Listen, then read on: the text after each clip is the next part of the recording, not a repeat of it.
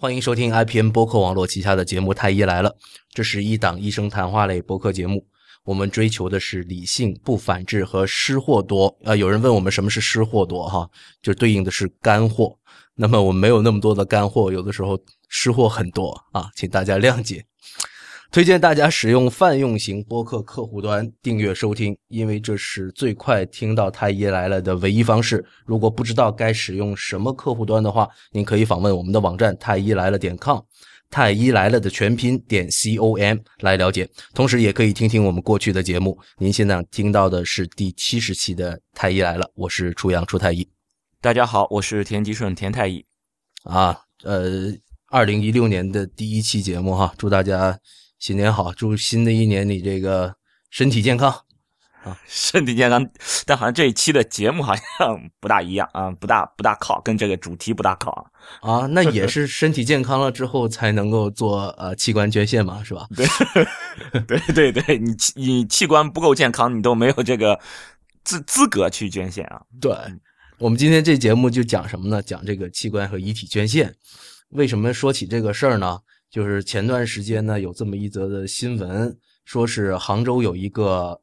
这个拾荒老人。那这个拾荒老人是要打引号的，就是实际上呢，他是一名退休教师。呃，因为穿着比较破烂，很多人以平时呢也喜欢去呃捡些瓶瓶罐罐，然后用这些收入呢来维持家用。而实际上后来等到他身后呢，大家发现其实他是一名退休教师，然后他的退休工资每个月有五千多。然后呢？但是呢，他把这个钱呢，大大多数都拿来用来这个捐资助学。然后有一点非常呃引起大家注意的一点，就是这位老人他在他的生前就签署了各种的这种志愿的志愿表，其中包括了这个遗体捐赠的志愿表，然后和所有的可用器官的捐赠表。所以呢，这个事情感动了很多人。那么我们就是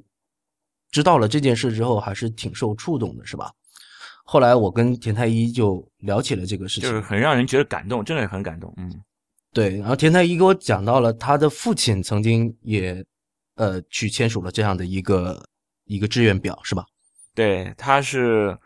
十多年前那时候，我好像要么就是刚刚接触临床课程，要么就是刚刚上解剖课，反正就那段时间，可能是刚刚上解剖课。那时候我是回去跟我跟我爸讲，我说：“哎呦，这个解剖课现在我们是我们一个班是三十个人，分了一共是三具尸体，就十个人解剖一具尸体。然后当时是因为，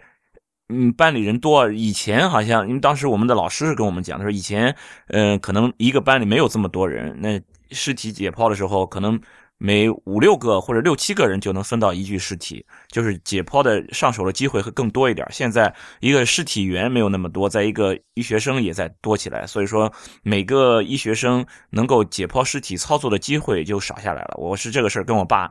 当时也是闲聊说这个事儿，后来我爸就说：“他说既然没人捐献，他说既然这些学生们要要用没有，那他说他要把这个将来要把这个遗体要捐给医学院，就是说。”总会有总会有人去做这件事儿，那么他就将来也算是给这种医学做点贡献，所以他就去。当时他是去要，因为我是济南人，所以他是联系山医，要把遗体去捐捐献掉，捐献给山医。对，我觉得这事儿也也让我觉得很触动。然后后来，呃，对，那我觉得既然大家嘴上在说，那不如我自己去捐赠一下吧。然后我就走了一下这个。捐赠的流程，发觉这里面的问题其实挺多的，太多了。我爸那时候就是具体的，因为十多年前了，那时候是零一零二那一块那个时候他去去跑这个事儿，去捐献捐献，他不会那时候他不会上网。其实那时候我估计上网也也没有这么方便。对，那个时候可能上网也没有这一个很完善的一个网站。嗯，对，就现在你这个网站，你出台前面也抱怨，也也也没有那么也没有那么完善。我爸那时候，哎呦，他就跟我，他是找我抱怨，他说：“哎呦，我要就为了捐献这个遗体跑断了腿啊，就是他为了把自己的遗体捐献掉，他要到处跑，而且那时候我印象很深，他说是个夏天，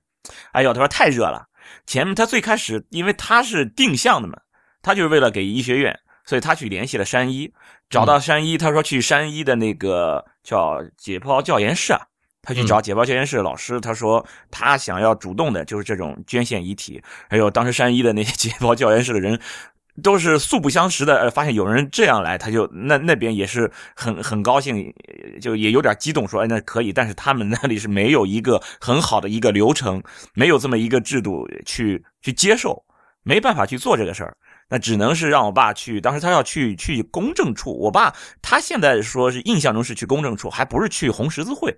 嗯，他后来说说后来是有人说是要去红十字会，然后他去公证处，公证处需要公证，好像是还要再去什么地方再办什么手续，就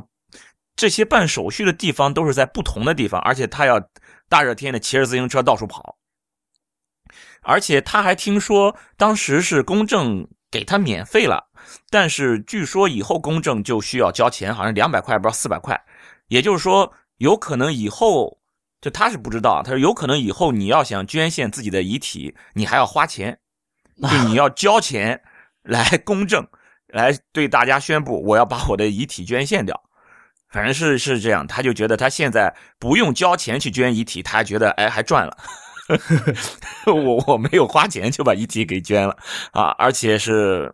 跑了很多次，他反正就是我光我的印象中就是。就是他要到处去跑，然后去这边好像还不行，还需要这个程序还不够，还要再跑到另外一个地方，就跟什么，就跟你去，你比如说你去办个什么暂住证，对吧？哎呦，你这个手续不够，你要再到什么什么地方去再补个什么，就跟这个类似，反正就这些流程一一趟趟的，他要都都会去搞。就是说，你为了把自己的遗体捐献出来，你还要去到处的去按这个流程到处去跑。我想，也就是我爸爸，他就是 认准了就要把这件事做出来，他还他还去跑。要换其他人，我想你你让我跑，那我就不跑了呗，对吧？那你这遗体没人捐，那你就真的就是活该。嗯，向田叔叔致敬。这我也不知道他当时怎么样。后来他他当时是为什么就就上了这一根筋了？然后到后来是我假期回到家，然后应该是什么时候？好像是我印象中好像是。寒假，反正临近过年那种感觉，然后我爸就拿出一张纸来，来签字，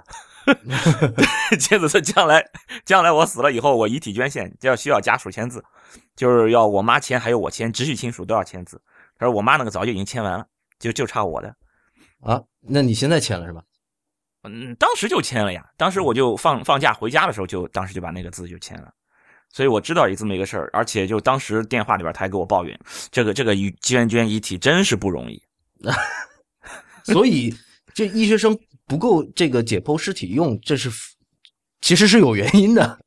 我看就是合情合理，你凭什么有尸体用？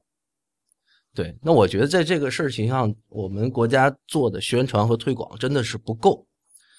那为了体验这个流程。我自己呢，就决定去做一个这个。不光宣传推广，就是你你不用宣传推广，对他他想要做这件事都会给他设立重重的门槛啊，设立种种的障碍。对，我觉得像刚才你提到，就是你爸爸这样的一个这一个过程啊，就是很多人会因为这中间的这些难度，呃，会设置的这些门槛，会中途就放弃了，因为我觉得。那我我现在既然要爱心捐献一件事情，那我觉得我们至少不应该给我们设置这么多的障碍吧？对你应该是非常非常简化的一件事儿，让让大家就非常容易获得的这么一个过程，让大家去去献出自己的这种爱心。你你你为让人家献爱心，还要让人家再去跑啊，再让人家去这这儿这儿办手续那办手续，哎，你你就这么欠你的，对不对？真是对。然后在这儿呢，我们就给大家介绍一下这个流程哈。那么。我首先我想成为一个这个器官和遗体捐献者，我首先想到的那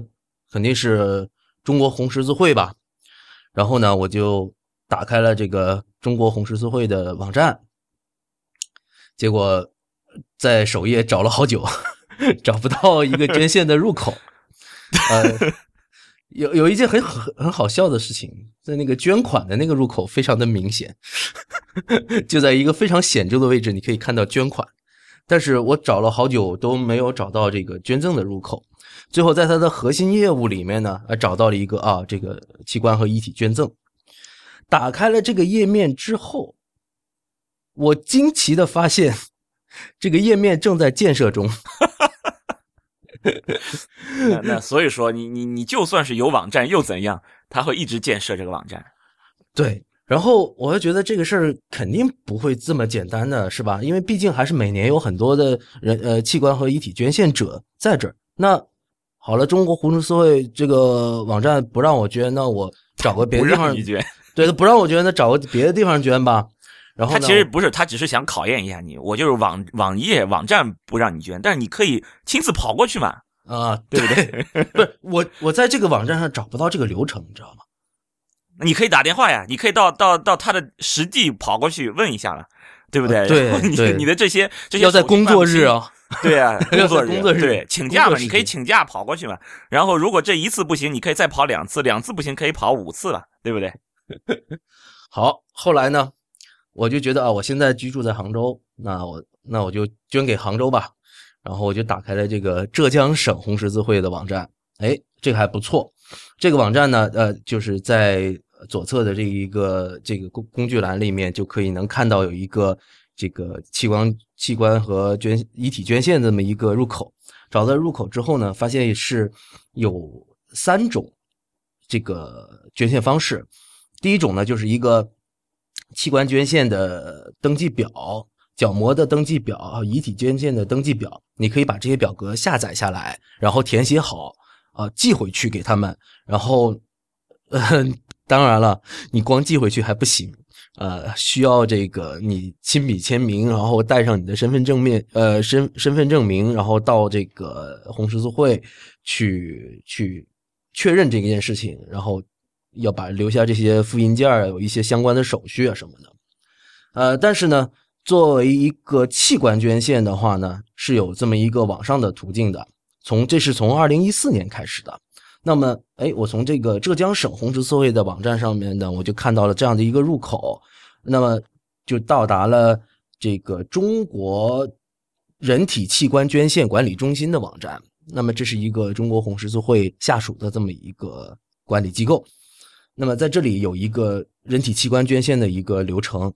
呃，基本上是比较简单的。那么进到这个入口之后呢，你可以看一下他们的常见问题，然后要填写一个在线的表格。这在线表格还算好，不算很多，大概十几二十项。呃，那我虽然是比起一般的表格是稍微多一点，但是我觉得还是必须的，因为包括你的呃国籍呀、身份证号码呀、呃住址啊和一些你的一些相关的。个个人信息，那我觉得这些还是必要的。对，那么这个应该是要的。对，这个还是必要的。所以，如果这个事情毕竟是一件非常重大的事情嘛，那，呃，也不是随随便便我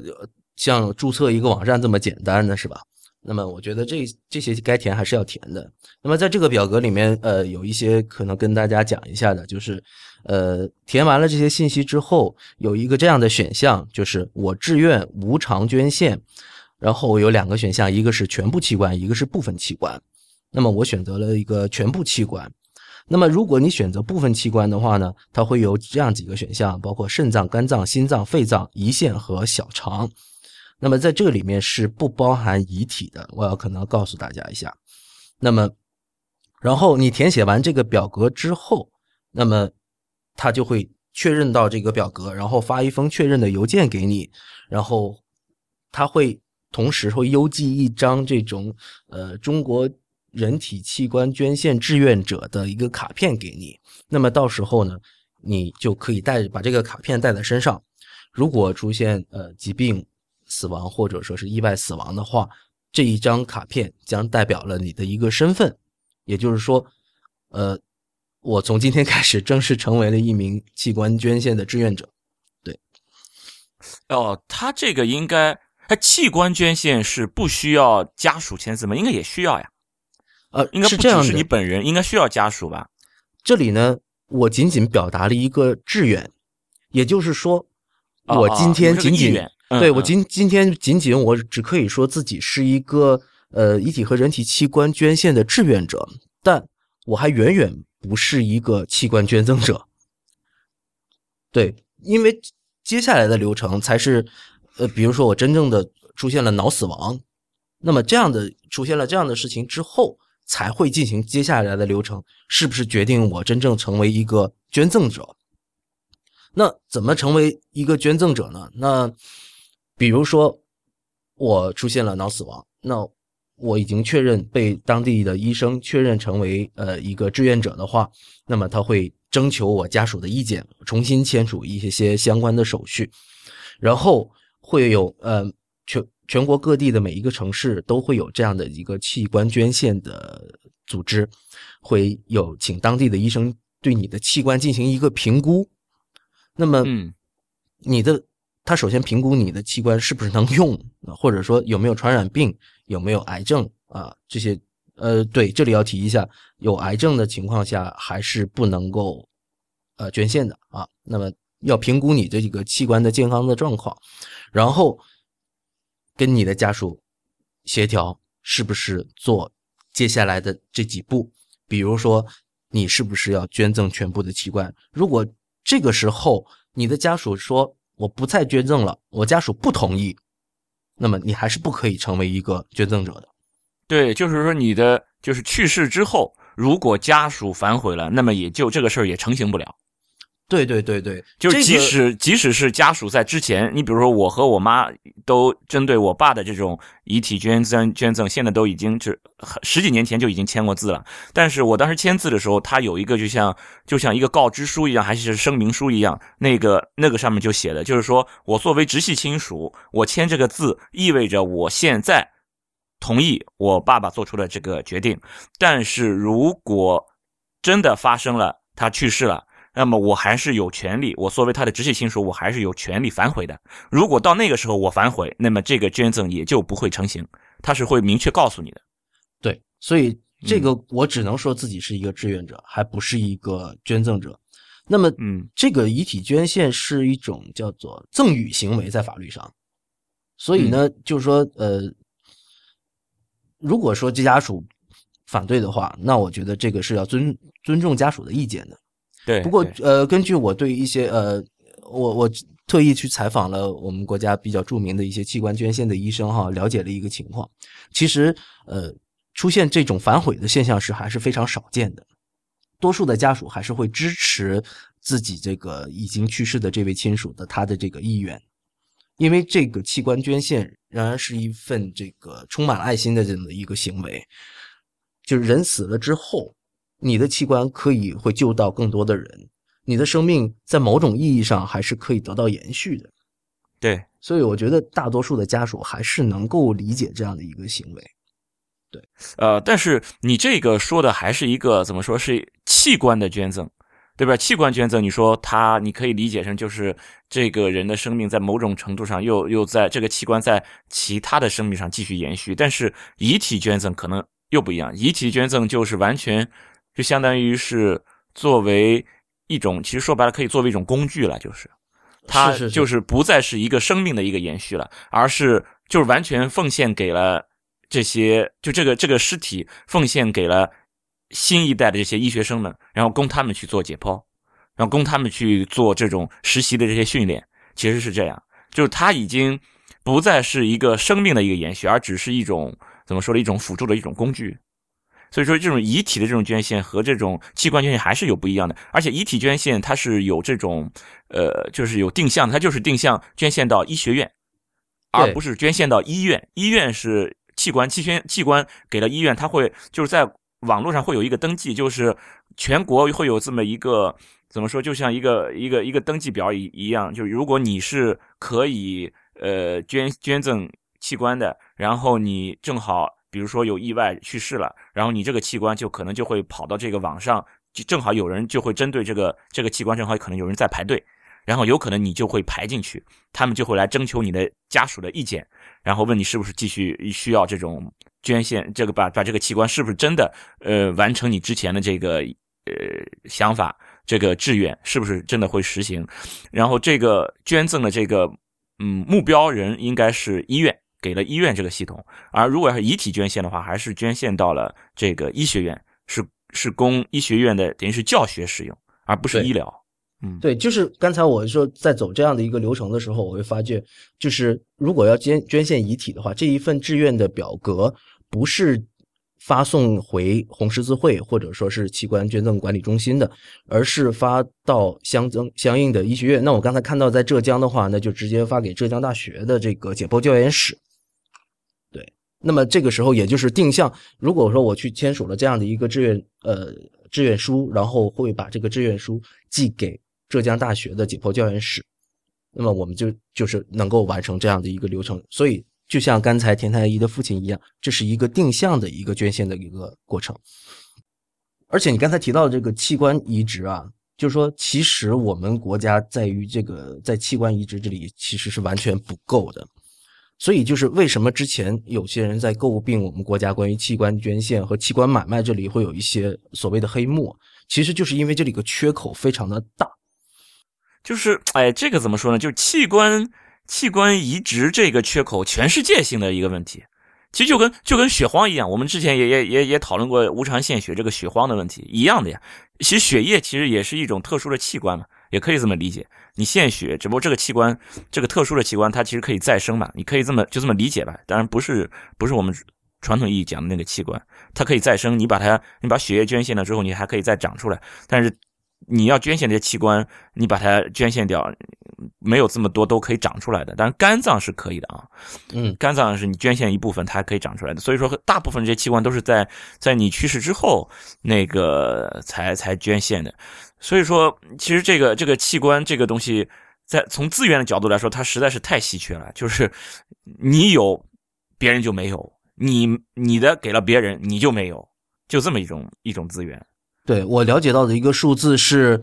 在去年二零呃一四年。呃，二零一五年，我们全国呃有二千七百个、两千七百一个器官捐献者，这个绝对的数字，其实在全世界是排第二的。但是，因为我们国家这么大的人口基数，所以这个是远远不够用的。那么，占到我们总人口人数的大概是百分百一百万之二，百万分之二。那么现在对于这种器官的需求缺口有多大？呃，举一个具体的例子，现在有每五十个有这种肝移植需求的这种患者，在排队等一个肝，也就是说，有可能有四十九个这种需要进行肝移植的患者是没有办法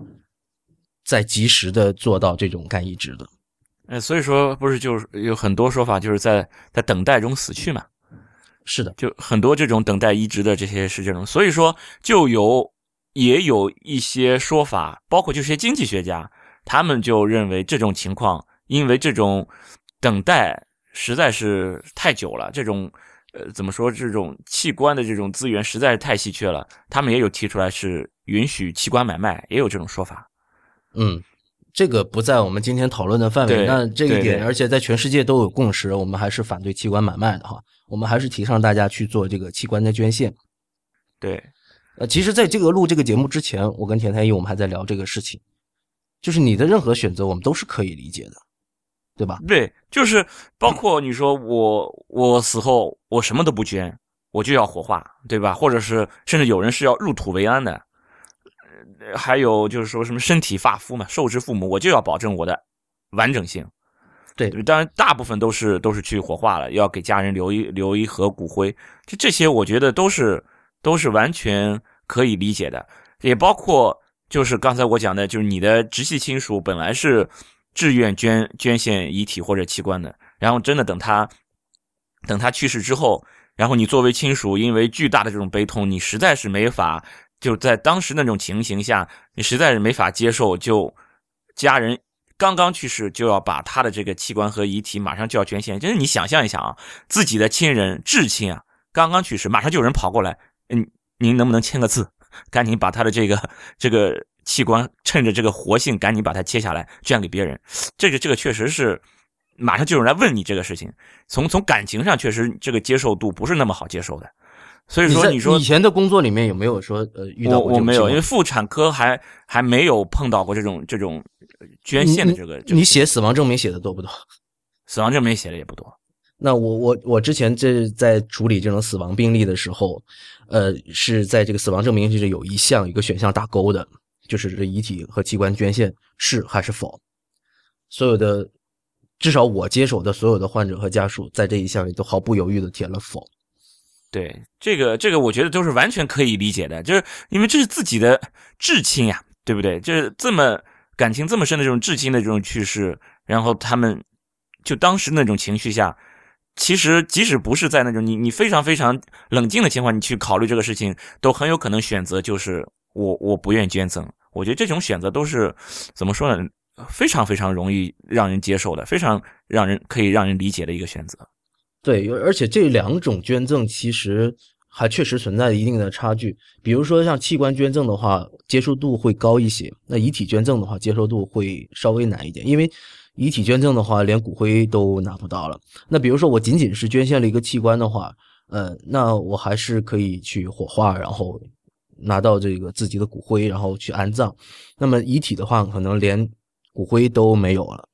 对，因为这些东西可能对于家人来说，他就是留给他们一个怎么说，将来凭吊啊，或者去追忆的追忆的这么一个对物件儿。那对对对，是就是这是一个把一个精神上的生命物化了。那我我是觉得是可以理解的。对，呃，但是呢，就是这确实需要呃，比如说像你父亲这样，需要一个呃一个奉献的精神。那我觉得我们作为。我们都是曾经是一个医学生哈，那我们回忆一下，我们过去在解剖教研室里面，我们叫大体老师哈，对，那么虽然没有没有真的没有做到说每一次解剖之前都默哀，但是就是我们的所有的老师都会给我们讲这样的一点，就是这些是非常他们是非有非常伟大高尚的人格才捐献自己的遗体，将做将他们的遗体贡献给这个医学事业的。对对对，第一节课就是说把这些尸体搬到那个解剖室里面。第一节课老师说的，最开始还没有上课之前，一定是肯定，我想应该每一个都是这样，至少我们老师当然是这样，就是你们解剖的这个这个尸体，是因为这些这些人他们自己和他们的家人这种爱心、这种奉献的精神，才让你们现在有这些尸体供你们解剖。所以你们应该是最基本的这种对尸体的尊重。是应该是有的，就这是在上课之前每一个，我想应该都会讲的，至少我们老师是肯定是要这么讲一下的。所以说我我在这些事儿我也都在跟我爸聊，所以他才会想到去要要捐献这个遗体，因为这个也确实也是尸源少，这个也确实是一个问题。对，所以大家呃，比如说前段时间每几乎差不多每年可能都会有这样的议题出来，就是说有些医学生。确实是也是太过分，比如说在这个尸体解剖的时候拍了照片，甚至做一些不严肃的举动，然后流这些照片流传到网上了，被人看到。那我觉得这个确实是非常影响这整个的遗体捐献事业的。对对对，对吧？那比如说我自己的身体，那在死后本身是贡献给医学事业、给医学研究用的，结果你们在旁边举着我的尸体或者身体的一部分进拍照合影。甚至带着笑容，那我是觉得我的我的整个的，甚至说精神或者灵魂受到了亵渎的感觉。那我想在听我们节目的有很多医学生啊，我觉得也希望通过这个机会提醒一下大家，你的这些举动真的是会影响到一个长远的医学事业的发展。因为对整个的全民的对于遗体捐献的这个认识，如果大家都停留在说哦，这些医学生将玩弄我们的这个身后的这个遗体的话，很多人可能会有这种顾虑了。就，对对对，而且这样的顾虑绝对不是少数。对他们就担心，那将来我我为什么要为了这这么一群人奉奉献出我的这个遗体，对不对？就是说，你需要拿出拿出自己的行动来证明你值得让别人来帮助你。对，这个是就我必须得说一句，就是医学生也是人。在任何一个群体里面，都有优秀的和不优秀的人。对对对对啊，那么这些都是二十郎当岁的小孩儿，不懂事儿呢，大家也都多担待着点儿。大家都曾经年轻过，是吧？有的时候可能就是脑子少根筋，所以呢，就多包容一点吧，是吧？你你想想，我们年轻的时候做过很多荒唐的事儿了，我我自己就就就也也做过荒唐的事儿了，对不对？那希望大家多包容一下吧。对对，其实哎，怎么说呢？就是就是做医生啊，医生你你你，包括以后的工作，从你一开始做做这个医学生，就是从解剖开始，你就开始去总要去思考一下跟这个生命有关的东西。虽然你面对的解剖课面对的是一是一具尸体，但这具尸体它曾经其实也是也是。也是一个鲜活的一个生命。其实每一个医学生，你从那个时候就应该在要要要一点点的要要思考这个生命，思考你将来要要要做的这个工作。你如果要是就把这个东西真的就是这么呃怎么说呢，就就当玩，没有这么没有这么重视的话，以后的工作会怎么办？真的这个还是需要去考虑的。所以说。我我知道我们这个节目有很多是医学生在听的，就是每个医学生，我觉得你在你在面对自己，呃，要要进行操作的这些尸体的时候，应该应该是有一有一份怎么叫敬畏心吧？对，嗯，这个不仅仅是敬畏心，这个甚至不仅仅是尊重这么简单，应该是感恩，对，应该是感恩，是的，对。那我我在。在想到这样的一个话题之后，我就会想，呃，那到底是什么样的一些障碍会令到目前国家的这个医学教育事业发展的不是这么顺利呢？就是在遗体捐献方面，其实原因还挺多的。其中还有一个问题就是，呃，虽然说哈，这个整个的过程中理论上是免费的，而实际上并不是完全免费的。因为之前我看到这个，呃，网络上很多人在分享自己的这样的一个经历经过哈，有这样的问题，就是刚才我们讲到这个遗体捐献是定向捐给医学院的，但不是每一个城市都有医学院的，啊，对吧？对对，比如说我们现在杭州，我们可以捐给浙大，是吧？我要在广州，我可以捐给捐给中山医，是吧？那比如说我是在一个杭呃浙江省其他的一个城市呢？那这个事情，如果说我最后想遗体捐献，那么这还涉及到一个遗体的转运的过程。嗯，那这个遗体的保存和转运其实是一个，呃，挺要求挺高的那么一个难度。那么有的时候有一些医学院因为路途遥远，他没有办法去做这样的事情，然后这样的费用现在是无人承担的。嗯，对，就是说，那么其实，在在需要这些。尸体的在需要这些遗体的这些单位，或者是，嗯，应该就是这这些呃，怎么说一些团体吧？他们没有人愿意去为这些去承担承担这些经济的一些费用，因为这一块儿你承担经济费用，谁给你出这个钱？从是从哪里出？对，所以现在据我了解，多数的这些医学院获得的这些遗体都是当地的遗体捐赠者捐赠的。都没有异地的，嗯就比如说，就是杭州的绝大多数都是杭州本地人啊，然后广州都是广州本地人。你比如说，在五百公里以外的一个地方，有这么一个遗遗体捐赠者，那么很可能他这一个遗体捐赠这个转运的费用是要由家属来承担的。那这个事情，我想大家都能够理解，这个最后的捐献是很难实现的。对，我就就是刚才我讲的那个。就是你让人家献出爱心，同时还要再交钱，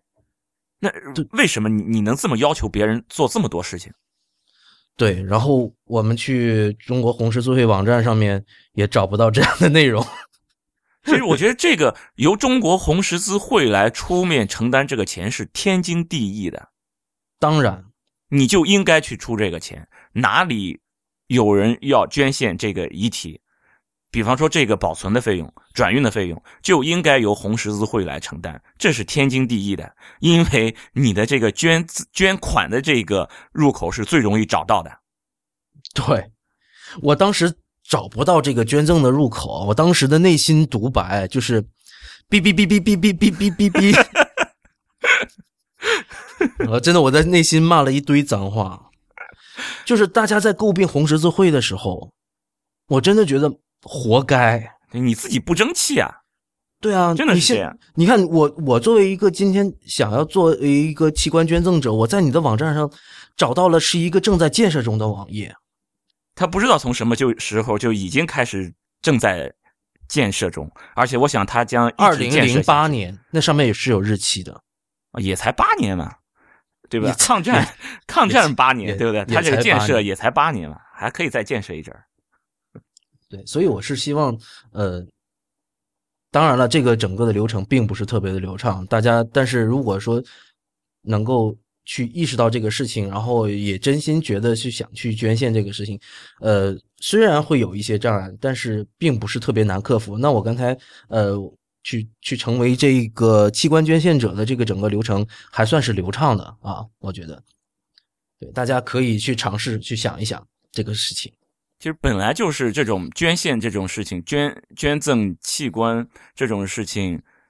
我知道在在国外他们甚至都有这样的这种对照，就是。呃，就是在在领那个驾照的时候，是吧领驾照的时候，你要勾一下，如果发生交通意外，是不是愿意捐赠器官？就是有不同的国家，有一些国家就是默认选项是我捐赠，有一些默认选项就是不捐赠。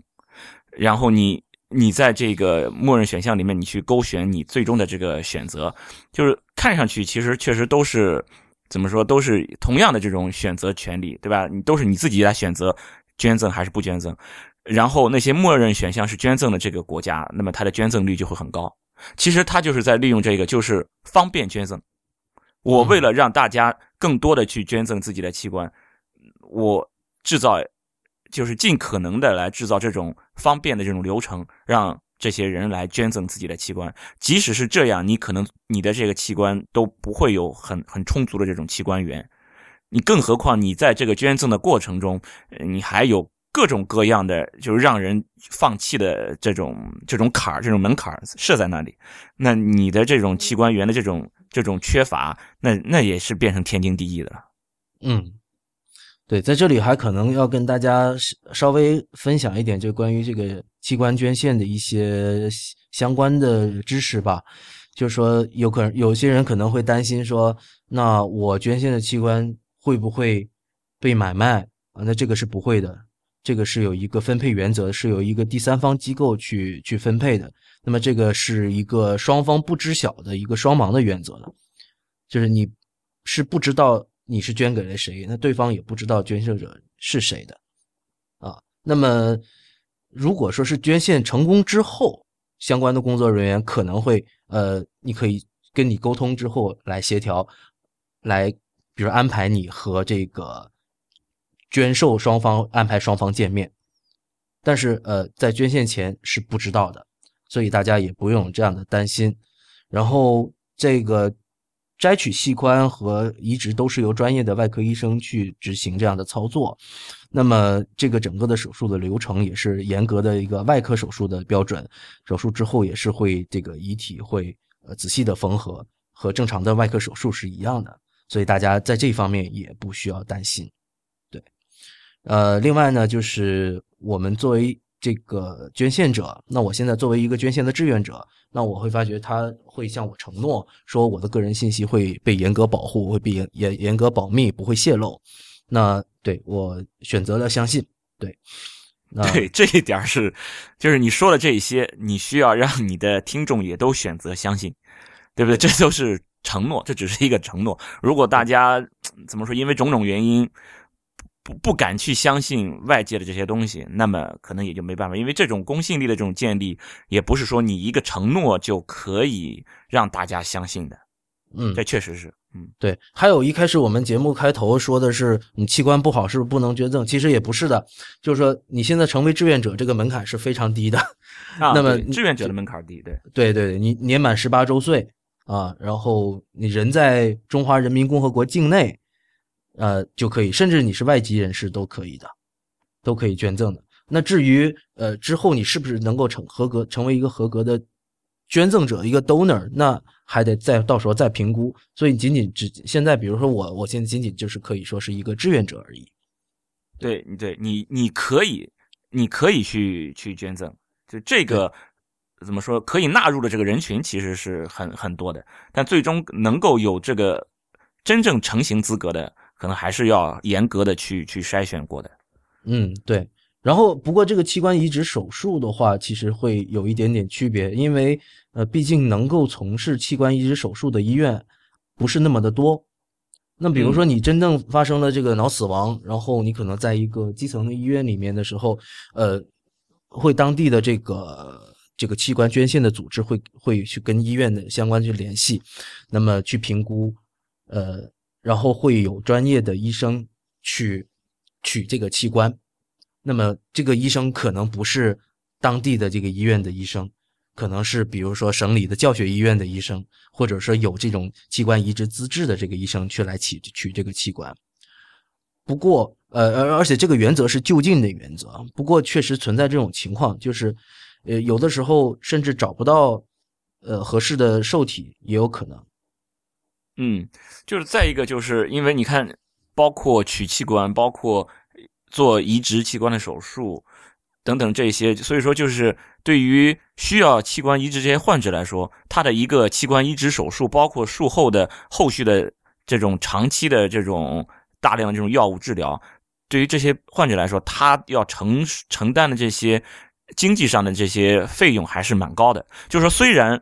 这边器官捐献的这些人，他们是无偿捐献了自己的器官，就是只是这个器官你是无偿获得的，就是你没有为这个器官花钱，但是你会为这些手术，嗯，你会为医生的这些付出的这些劳动，你会为之后的比如抗排异这些药，这些后续的这些治疗，你还需要为这些东西花钱，而且这个钱还是蛮高的。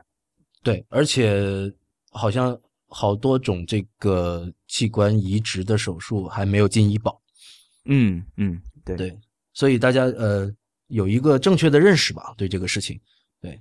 并不是说呃无偿捐献了器官，所以手术就是免费，那也不是，对，只是说这个器官你获得的是免费的，免费的一个器官，但你还需要把这个人家要把器官那个从另外一个遗体上切割下来啊，还需要运送给你，然后还需要再给你装到你的身体里面。啊，还需要后续的一些一些保养，相当于这这些都是需要费用的。对对对对对，行，那本期节目呢，我们跟田太医，我们两个人就给大家讲了一下，呃，一个是田太医父亲作为一个遗体捐赠者他的这个流程，再有一个就是我本人楚太医，呃，去成为一个器官捐献的志愿者这么的一个过程。那么也呼吁大家正确去认识器官和遗体捐献这个事儿。那确实。我们要强调，大家的任何选择都应该是得到尊重的。但是我们现在国家的现状是，器官这种移植手术，这个供体还是非常的稀缺，这个缺口非常的大。希望大家能够贡献自己的爱心，让即使自己身后，也能够让自己的生命以另外的一种形式得以延续。哈。